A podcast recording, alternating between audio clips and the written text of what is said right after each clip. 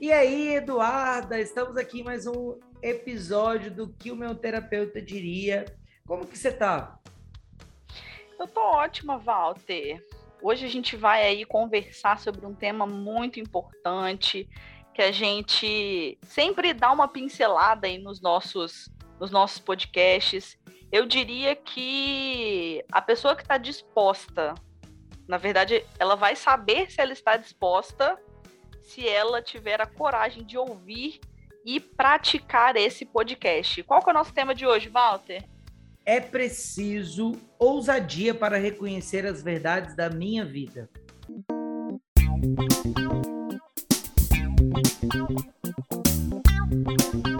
Eu gosto de dizer que eu conduzo uma terapia à luz da verdade, porque a verdade é um item fundamental para uma pessoa encontrar consigo mesma a gente fica aí fingindo que não está vendo certas coisas e elas vão crescendo dentro da gente. Ela vai se tornando um bicho de sete cabeças e quando a gente vê, ela já perdeu, a gente já perdeu o controle, ela já explodiu e a gente não tem às vezes como fazer.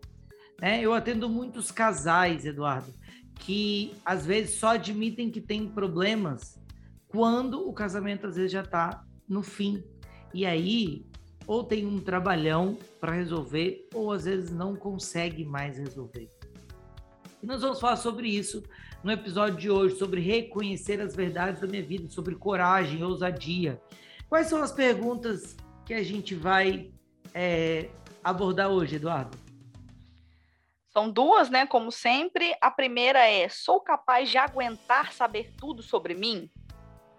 Essa é forte, hein? Essa é forte. Porque tem que ter coragem mesmo. Dois, informações demais trazem compreensão ou desespero? E Walter. Caracoles, me lembrei de um negócio aqui, um caso. Gente, deixa eu falar um negócio para vocês aqui, ó. A gente não ensaia antes. Não tem ensaio, tá? A gente só define o tema, define o que a gente vai perguntar e vem vindo informações. E me veio aqui um negócio que não tinha vindo antes. Fala, Eduardo, daqui a pouco eu vou contar para você. É, a gente não ensaia mesmo, que é a vida como ela é. Eu acho legal, Walter, a gente começar a tratando essas perguntas é, da seguinte forma, assim. A gente ouve muitas vezes, por exemplo, aquelas pessoas que têm é, medos de irem ao médico porque falam: se eu não sei, é ah, é melhor. É. Eu não preciso de tratar. Sim, Só que o que, que acontece? E aí a gente pode usar exatamente esse exemplo. Se você descobre, por exemplo, um câncer logo no início, a probabilidade de cura dele é muito maior do que se você descobre quando ele já está todo espalhado pelo seu corpo, por exemplo. E a mesma coisa acontece com as verdades da nossa vida. A gente está enxergando um alerta vermelho, está enxergando alguma coisa. Eu preciso de trabalhar, eu preciso de tratar. E aí a gente fica aí querendo fingir que não sabe ou não quer ver, ou fica aí fingindo de sonso. E aí quando as coisas explodem, o esforço que você vai precisar de gastar para resolver é muito maior do que se você resolvesse lá no início, por exemplo. Igual assim, vamos outro exemplo. A pessoa está vendo que está indo numa crescente de é, engordando muito, aumentando o peso e ela não é feliz com aquilo. E aí ela vai deixando, vai deixando, vai deixando. Quando ela vê, ela está numa obesidade mórbida, com a saúde extremamente debilitada. É, e aí, se ela tivesse talvez dado ouvido ao sentimento dela desde o início, ela teria que perder menos quilos, por exemplo. Então exigiria menos, menos esforço do que depois. Então, assim, a gente tem diversos exemplos aí ao longo da nossa vida que isso acontece, coisas que a gente vai deixando acumular e que depois é muito pior. Contando um pouquinho sobre mim, por exemplo. Gente, para quem não sabe, eu sou formada em engenharia também é, e formei com a graça de Deus, eu acho. Porque durante muito tempo eu fui empurrando com a barriga a minha faculdade. E quando eu vi, gente, e aí compartilhando da minha vida com vocês, eu já estava indo para o nono ano que eu estava matriculada na faculdade, não necessariamente fazendo faculdade, e era, e era vergonhoso para mim aquilo. Então, já fazendo alusão ao nosso outro podcast, admitindo o meu erro aqui em, em, em rede nacional, vamos falar assim. E aí, quando eu me percebi no nono ano de faculdade, eu falava, putz, tem no, nove anos que eu curso esse curso, já era para ter terminado há muito tempo. Agora eu vou precisar de um esforço sobrenatural para poder finalizar. Gente, eu cheguei a fazer 13 matérias no mesmo período de engenharia, justamente para que eu conseguisse terminar. Se eu tivesse feito de forma diluída durante todo o meu período de curso, sem dúvida alguma teria me gerado muito menos esforço do que teve que me gerar nesse, nesse, nos anos finais da faculdade, por exemplo. Eu fui enrolando. Ô, Eduardo, diz para mim aqui uma coisa. Qual era a verdade que você não admitiu que fez com que você empurrasse tanto tempo? Walter, então, no período em que eu comecei a, a só ladeira abaixo na faculdade, vamos falar assim, foi exatamente um período que eu estava vivendo um momento de transição na minha vida pessoal, por exemplo eu estava com vários conflitos internos que eu não estava conseguindo lidar e nem admitir a eles. E aí foi tudo meio que desgringolando. Eu não conseguia dar conta de viver a minha verdade. Logo, na faculdade eu também já não conseguia. E aí a importância da gente dizer quando eu passei a admitir as minhas verdades, as coisas começaram a entrar nos eixos, as coisas começaram a fazer mais sentido para mim. E é legal a gente falar isso aqui, porque daí fica bem palpável para as pessoas. Você tinha noção que não estava conseguindo ir para a faculdade por conta desses motivos? Sem dúvida alguma, claro que não. Exato, e aqui é o ponto. Geralmente a verdade que você oculta, ela não só te atinge naquele lugar, ela te atinge em outro lugar. A vazão vem de outro jeito. E aí você não consegue perceber. Eu estava aqui, é, a história que eu falei que eu lembrei foi que eu comecei a atender uma mulher nova, é, é uma paciente nova, é, essa semana, e vocês aí é, devem ficar imaginando, nossa, Valdo sempre conta umas histórias novas, mas é porque os meus pacientes eles têm ciclo, eu não fico com eles tanto tempo, eu fico com eles o tempo necessário, dispenso e a gente vai trazendo pessoas que precisam de novas compreensões. É, tem outros profissionais que às vezes ficam longos períodos.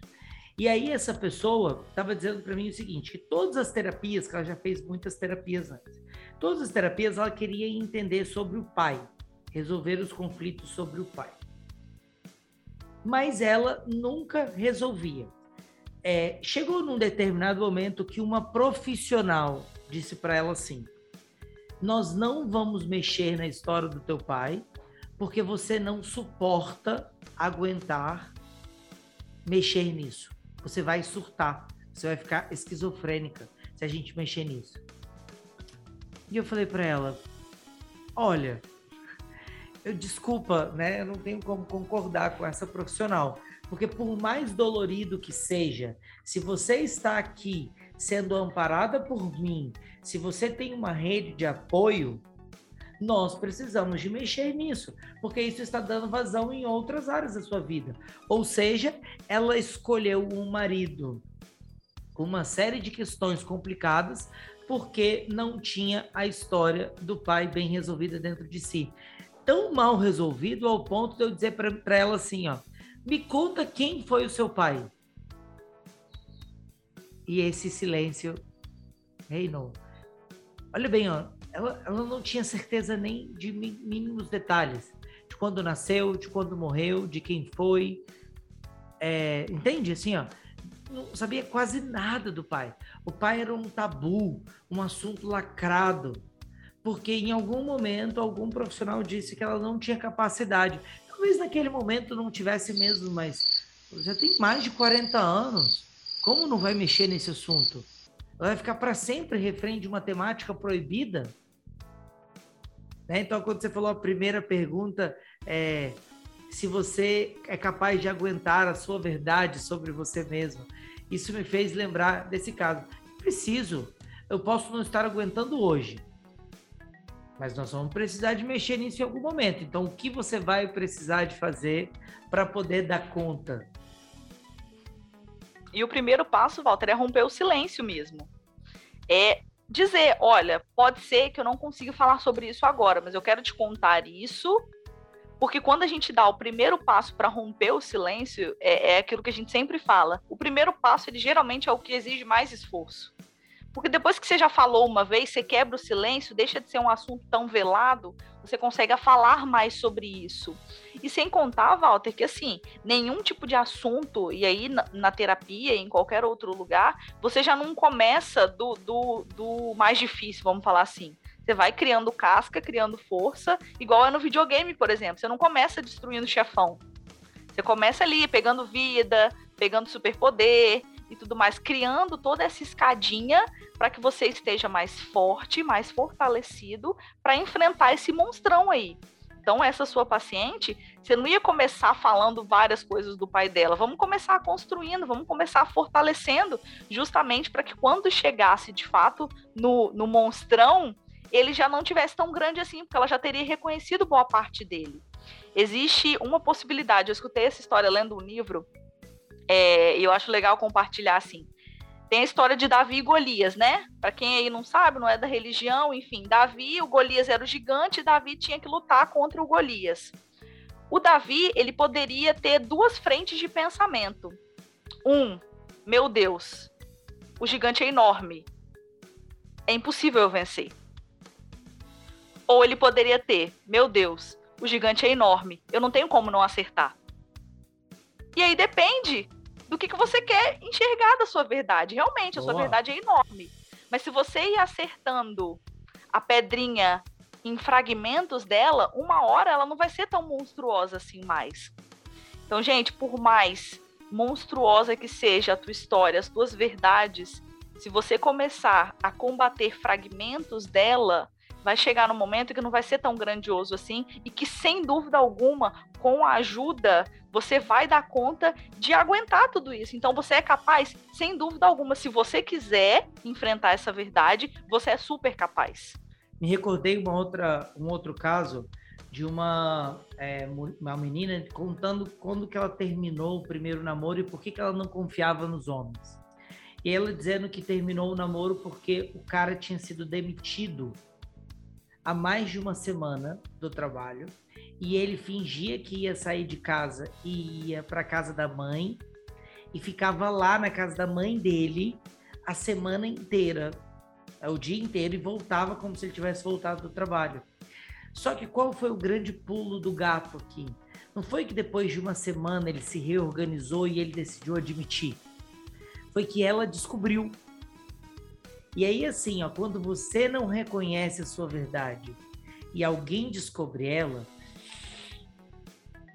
nossa, aqui vai até um, um barulho, assim, um bom, alguma coisa. É horrível. Horrível. É um problemão. Porque quando você apresenta a tua verdade, você tem domínio sobre ela. Você tem destreza, a pessoa confia em você, por mais assustadora que é o que você está falando. Agora, quando a pessoa descobre, é a raiz de vários dos problemas de relacionamento, é a mentira, a desconfiança. E aí não dá, né? Não, não dá mesmo. E aí, Walter, gera esse movimento de desconfiança, é como se fosse num grande loop em ciclo, né? Para quebrar é difícil pra caramba. É difícil pra caramba, porque você fala, se a pessoa mentiu para mim por tanto tempo, por que, que ela não vai mentir de novo? Se a pessoa me escondeu isso, por quê? Se a pessoa não encontrou no outro um ambiente favorável para o acolhimento e para tudo, como sustentar esse tipo de relação? E entenda, gente, que esse tipo de relação é qualquer relação. Qualquer relação. Sendo é, de relacionamento amoroso, né? Ou de amizade, ou até mesmo familiar. Vale lembrar aqui, Eduarda, que muitas vezes não é porque a pessoa não falou, porque ela não confia em você. Às vezes já vem um histórico de desconfiança com o ser humano instalado no processo familiar dela. E aí, óbvio, a gente precisa de desconstruir isso, a gente precisa de criar. Nem sempre é por maldade, mas como a gente disse no outro podcast, é preciso haver responsabilidade. E dependendo do que você fez, talvez isso te custe uma amizade, te custe uma relação, te custe é, muito tempo de dedicação para arrumar esse BO que você causou. Então, assim, ó, esse é um método é, que se você tem isso, tem amigos, faça igual eu faço com a Eduarda. Conta rápido antes que você perca a coragem. Liga, fecha o olho, fala e que a coisa não cresce. Fala, Eduardo. Exatamente. E aí eu quero contar um caso para vocês de uma pessoa que a bola de neve ficou muito grande.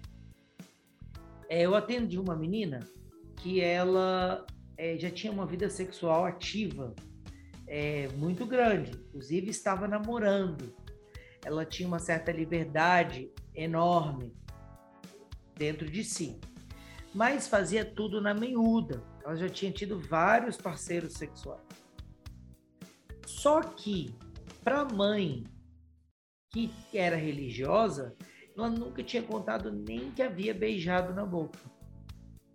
E aí, qual o conflito que ela chega? Que ela quer sair e a mãe não deixa. Que ela quer é, assumir coisas na vida dela e a mãe acha que ela é inocente. E ela fala, mas eu não sou inocente. Eu sei me defender. Aí eu falo, ah, mas a mãe não sabe o, como que você já se defendeu, ela não sabe de nada do que você passou, como que ela vai entender o que você está falando? E aí, durante o processo terapêutico, ela decidiu começar a contar aos poucos. Então, ela contou pela primeira vez que já tinha beijado na boca. E a mãe dela nem se surpreendeu, a mãe dela levou na boa. Porque a mãe também tinha uma história, também tinha um passado. Só que o medo de reconhecer a verdade fazia com que aquele libido sexual fosse ficando cada vez maior e, em algum nível, chegando a vários desajustes, a vários fetiches, vamos botar assim. Por quê? Porque ela não admite a coisa na hora que precisa admitir e ela vai crescendo, crescendo, crescendo. E aí vai ficando a coisa cada vez mais difícil de resolver. Walter, a verdade é, fala logo. fala logo, admite logo, porque é, custa muito depois, porque é pior depois, porque exige mais trabalho, exige mais esforço. E não caia na tentação, vamos falar assim, de achar que você vai conseguir guardar esse segredo para sempre. Que às vezes as pessoas caem nessa, não, só eu sei, eu vou viver com isso pro resto da minha vida. Gente, é uma vida de prisão isso. É uma vida de prisão saber achar que você vai sustentar isso para sempre. Sabe por quê? Porque você fica sempre na iminência de achar que alguém vai descobrir, sempre acha que alguém vai vai vai te abordar e aí é péssimo. Quando você mesmo conta, igual o Walter já falou, você tira do outro a possibilidade, pelo menos inicial, do julgamento, vamos falar assim, né? Por quê? Porque você já contou, você já sabe, você já, já quis abrir a história. E aí você abre esse leque de possibilidades para talvez um, ser surpreendido, igual essa filha foi surpreendida quando ela contou do beijo para a mãe. E a mãe, ah, ok, beleza, tá tudo bem. Cara, eu tenho um caso, Walter, que é o seguinte: a paciente ela namorou escondido por anos. Walter, por anos. Coisa tipo assim, quatro anos. Escondido, vivendo na casa dos pais. E aí ela terminou e tudo mais. E aí, ao ela terminar, eu fiz esse convite para ela. Por que, que você não conta? Agora que você já terminou, conta, fala a verdade vai ser bom para você, para o processo terapêutico que ela tava e tudo mais. Ela, meu Deus, minha mãe vai me matar. Ela não gostava que eu namorava esse cara e tudo mais. Ok. Falei, faz, faz a tentativa. E aí ela resolveu. E aí ela fez exatamente isso. Mãe, eu tenho que te contar uma coisa. Eu, namoro, eu namorava fulano até ontem. E a mãe olhou para ela e falou bem assim: Tudo bem, você poderia ter me contado antes, porque eu sempre soube. Mas tá tudo bem, obrigada por você ter me contado agora. Aí, depois que rompeu esse momento, ela virou e conseguiu ter uma conversa com a mãe ao falar: Mãe, eu tenho muita dificuldade de falar a verdade para você, porque eu sempre acho que você vai brigar muito. Então, a minha tentativa e o meu conseguir de hoje foi justamente romper esse silêncio e dizer para você que eu não quero mais esconder as coisas de você. Eu quero viver essa, essa relação de transparência. E eu queria que você me ajudasse, porque ainda é difícil para mim. Tirar essa e imagem aí, assustadora, né? Essa imagem monstruosa. Exatamente, exatamente. E aí, é, recentemente, isso tem um tempo já que aconteceu, recentemente ela falou: ah, eu tô saindo com um cara e quando eu fui contar para minha mãe que eu ia sair, ela fez a pergunta que ela sempre faz: com quem você vai? E eu, num ímpeto, quase respondi: ah, com, com as meninas. E aí, na hora que eu ia responder, eu falei: ah, é com Fulano, a gente tá se conhecendo. Aí a mãe virou para ela e falou bem assim: Ah, tudo bem, você precisa que eu te leve? Ela falou: Não, ele vem me buscar. Ela, tudo bem, se você precisar que te busque, você me avisa. Ah, que legal. E olha só que coisa natural. Olha que coisa tranquila. A pessoa vê o outro como uma ameaça, né? E aí nunca consegue admitir nada, fica fazendo as coisas por debaixo dos panos. E aí nós temos a nossa outra pergunta aqui, né? Que a gente trouxe no início e a gente precisa de é, também respondê-la. Informações demais trazem compreensão ou desespero? O que, que você acha, Eduardo? Acho que no início pode ser um pouco de desespero. no início, talvez sim, talvez algumas informações, algumas situações é, que a gente vai se deparar, a gente se desespere por acreditar que não tem jeito.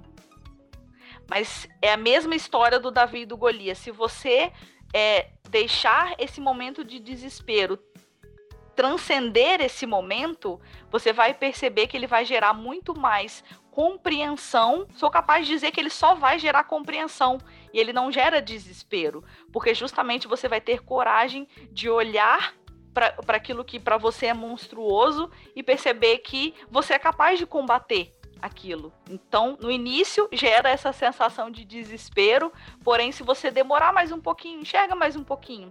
É como se você, a gente que tem astigmatismo, eu tenho astigmatismo. Você tem astigmatismo, Walter? Sim. Sim, você vê aquela coisa turva, né, bagunçada, e aí você tá sem óculos. Então causa aquele desespero, por exemplo, você tá dirigindo sem o óculos, meu Deus, eu não tô enxergando a placa, não tô enxergando nada.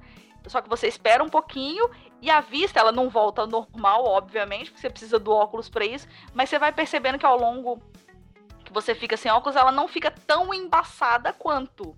Verdade. Então é mais ou menos isso. Acostumar a tua mente, acostumar o seu subconsciente com aquela situação, com aquela verdade. Porque a partir do momento que você vai se acostumando em falar sobre ela, em tratá-la, você vai percebendo que vai gerar compreensão e não desespero. É inevitável aqui trazer a, a máxima que eu carrego dentro de mim, que é a verdade vos libertará. É, isso, para mim, é, ela permeia todas as áreas da minha vida e talvez por isso que eu consigo ser terapeuta e fazer as coisas do jeito que eu faço.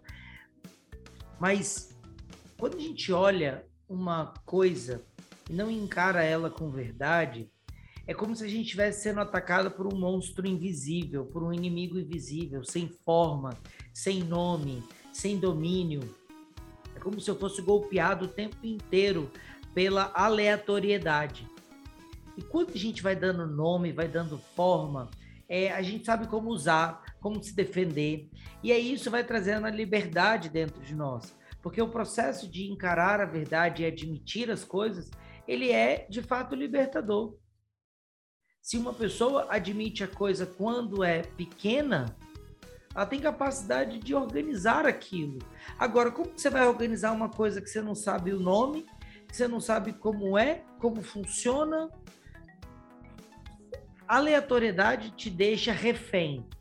Quando a gente fala de informação, é, no mundo de hoje, né, quando a gente fala de guerra, de internet e tudo isso, a, a informação ele é o maior bem. Ele é o domínio de tudo. Quem, quem sabe a fofoca, quem sabe como utilizar as coisas e organizar as informações, é o maior tesouro hoje. A guerra de informação é maior do que a guerra nuclear. Então a informação ela precisa gerar compreensão, ela precisa gerar alívio, mesmo que num primeiro momento seja assustadora. Meu, como que eu vou lidar com isso? Mas ok, é melhor lidar com o que é do que o que poderia ser. A nossa mente tem muita facilidade de fantasiar e de fantasiar para o negativo. Porque se a gente pudesse fantasiar para o positivo, ainda assim seria um pouco mais é, de alívio. Mas a gente fantasia o negativo, está lá de dedos. O tempo inteiro. Então, Walter, o nosso grande, a nossa grande lição hoje desse podcast é justamente assim: lide com a sua verdade, custe o que custar, seja ela qual for, porque sem dúvida alguma é, lidando com ela vai gerar a sensação de liberdade que você tanto deseja. A gente vê isso, né? Pessoas que, que têm ânsia por serem livres, mas não são capazes de enfrentar as suas próprias verdades. Então, a sensação de liberdade que você tanto quer, tá na verdade que você não enfrenta. É verdade. Pode dizer. E dentro de você existe uma coisa chamada inteligência. E a sua inteligência olha para a verdade, e ao olhar para a verdade, ela reconhece. E ao reconhecer a verdade, ela vai atrás, ela vai perseguir, ela vai mover o teu corpo em prol disso. Então aqui quero dizer para você, se você não dá conta de assumir esta verdade para todos, para os teus pais ou para as pessoas mais difíceis, então comece devagarzinho, tenha um melhor amigo, talvez admita para o teu terapeuta primeiro, porque de pouquinho a gente vai fortalecendo até a gente conseguir é, destruir o chefão, como que Eduardo trouxe para nós. Se você quiser o meu apoio, o meu, o meu trabalho, o meu serviço, você entra em contato com o arroba Walter MR Moura pelo Instagram. E eu estou aqui ao seu dispor para a gente conversar mais sobre isso ou até para fazer um processo terapêutico e te ajudar a dar conta do que você precisa é, de fazer para ser cada vez mais livre. Eduardo, fala o seu Com contato. certeza. O meu arroba é pinheiro, underline, eduarda. E, sem dúvida alguma, durante todos os, os, pacientes que já chegaram, já foram embora, enfim, esses ainda que irão chegar, é, o seu processo terapêutico ele vai começar a partir desse momento que você der esse primeiro passo. Então, se você tiver interesse em iniciar esse processo ou continuar esse processo, talvez você já tenha iniciado ao ouvir esse podcast, é importante dizer isso também. É, nos procure, entre em contato com a gente, rompa esse silêncio de que talvez você está aí protelando há tanto tempo procurar um terapeuta e está ouvindo o nosso podcast, está se identificando, entre em contato com a gente, com toda certeza a gente consegue te ajudar e direcionar para que você consiga vencer o seu gigante aí, para que você consiga olhar para ele e falar: é, é, impossível eu não dar conta de resolver, ele é muito grande, eu uhum. consigo acertar. Então, fica aí, até a próxima, semana que vem tem mais. Conte sempre com a gente. Tchau, tchau. Tchau, tchau.